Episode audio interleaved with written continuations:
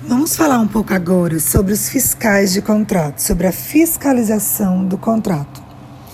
Previsão legal no artigo 67 da Lei 8666, onde fala que a execução do contrato será acompanhada e fiscalizada por um representante da administração especialmente designado, permitida ainda a contratação de terceiro para assisti-lo e subsidiá-lo com informações pertinentes a essa atribuição. Como funciona?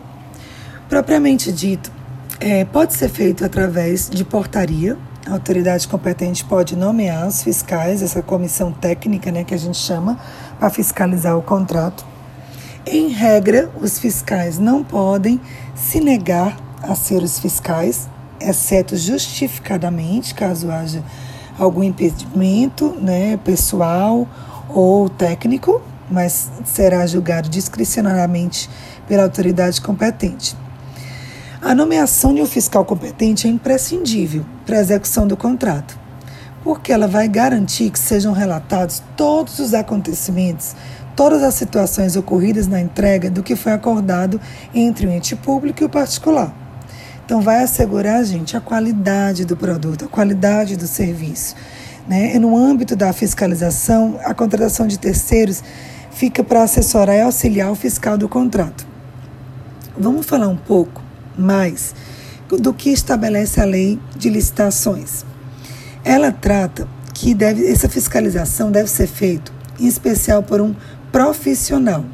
Deve ter conhecimento. Então, vamos supor, se o contrato é de obra, eu tenho que ter o que? Um engenheiro, um técnico de edificação, um arquiteto nessa comissão de fiscalização.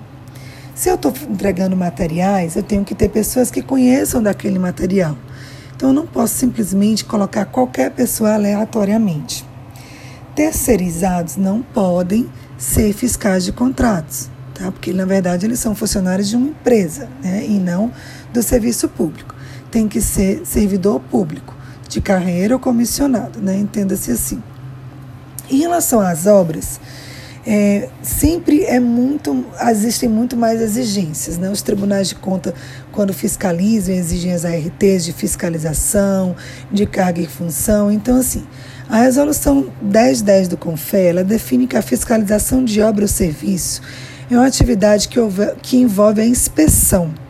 É um controle técnico sistemático do processo tem a finalidade de examinar, verificar a sua execução e obedece a tudo que está definido no contrato, no cronograma físico-financeiro e nas demais especificações e prazos já pré-estabelecidos. Esse fiscal de obra, caso é, ele diga, ah, mas eu não tenho capacitação para tanto, ele deve procurar essa capacitação, porque ele tem que entender do projeto, das normas e das legislações. Ele não pode se deixar de fiscalizar por desconhecimento de norma ou legislação.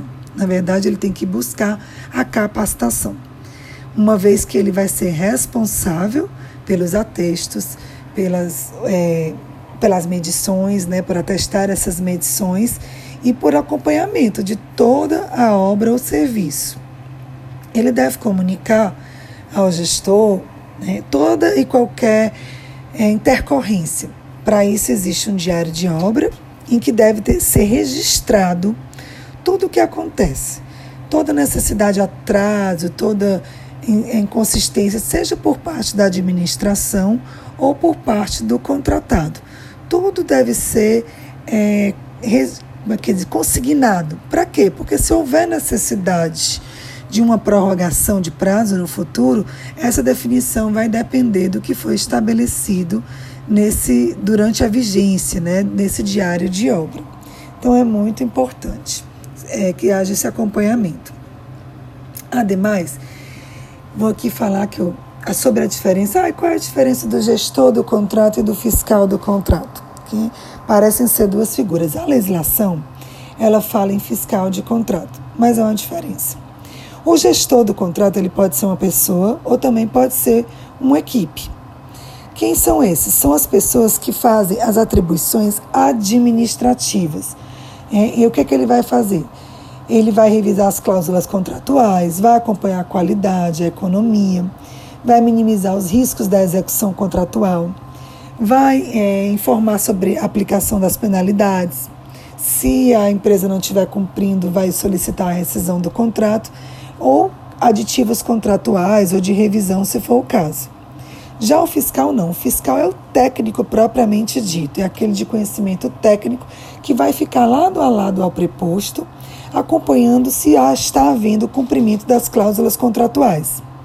Vai avaliar os resultados, vai atestar o recebimento e vai informar ao gestor todas as infrações ou inadimplementos ou qualquer providências que, ha, que haja necessidade de que seja tomada. Por isso, o perfil do fiscal é sempre técnico e o perfil do gestor é um perfil administrativo.